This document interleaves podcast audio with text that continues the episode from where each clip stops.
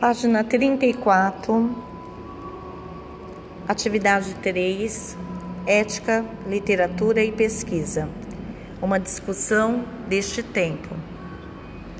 Analisando melhor a personagem Victor Frankenstein de Mary Shelley, percebemos que suas ações envolvem complicações do ponto de vista social. O que você acha destas atitudes dele. Muitas vezes arrombei e penetrei em túmulos em busca de material fresco para minha criação.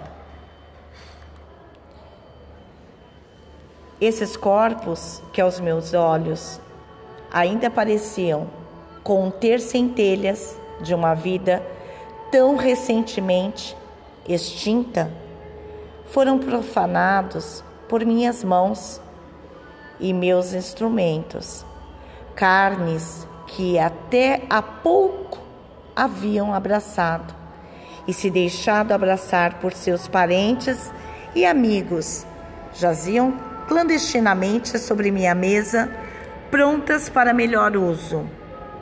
Aprendi a conviver com cheiros comparados aos quais a carniça teria o buquê de um perfume. A sala de dissecação da universidade e o próprio matadouro local foram por mim invadidos à procura de ossos e vísceras. E apenas a lua era testemunha de minhas voltas furtivas para casa, sobraçando aqueles horrores Muitas vezes torturei animais vivos, tentando e conseguindo roubar-lhes a chama que eu iria emprestar ao barro, ainda informe à minha frente. Você considera essas atitudes adequadas? Você acha que, em nome da ciência, vale tudo?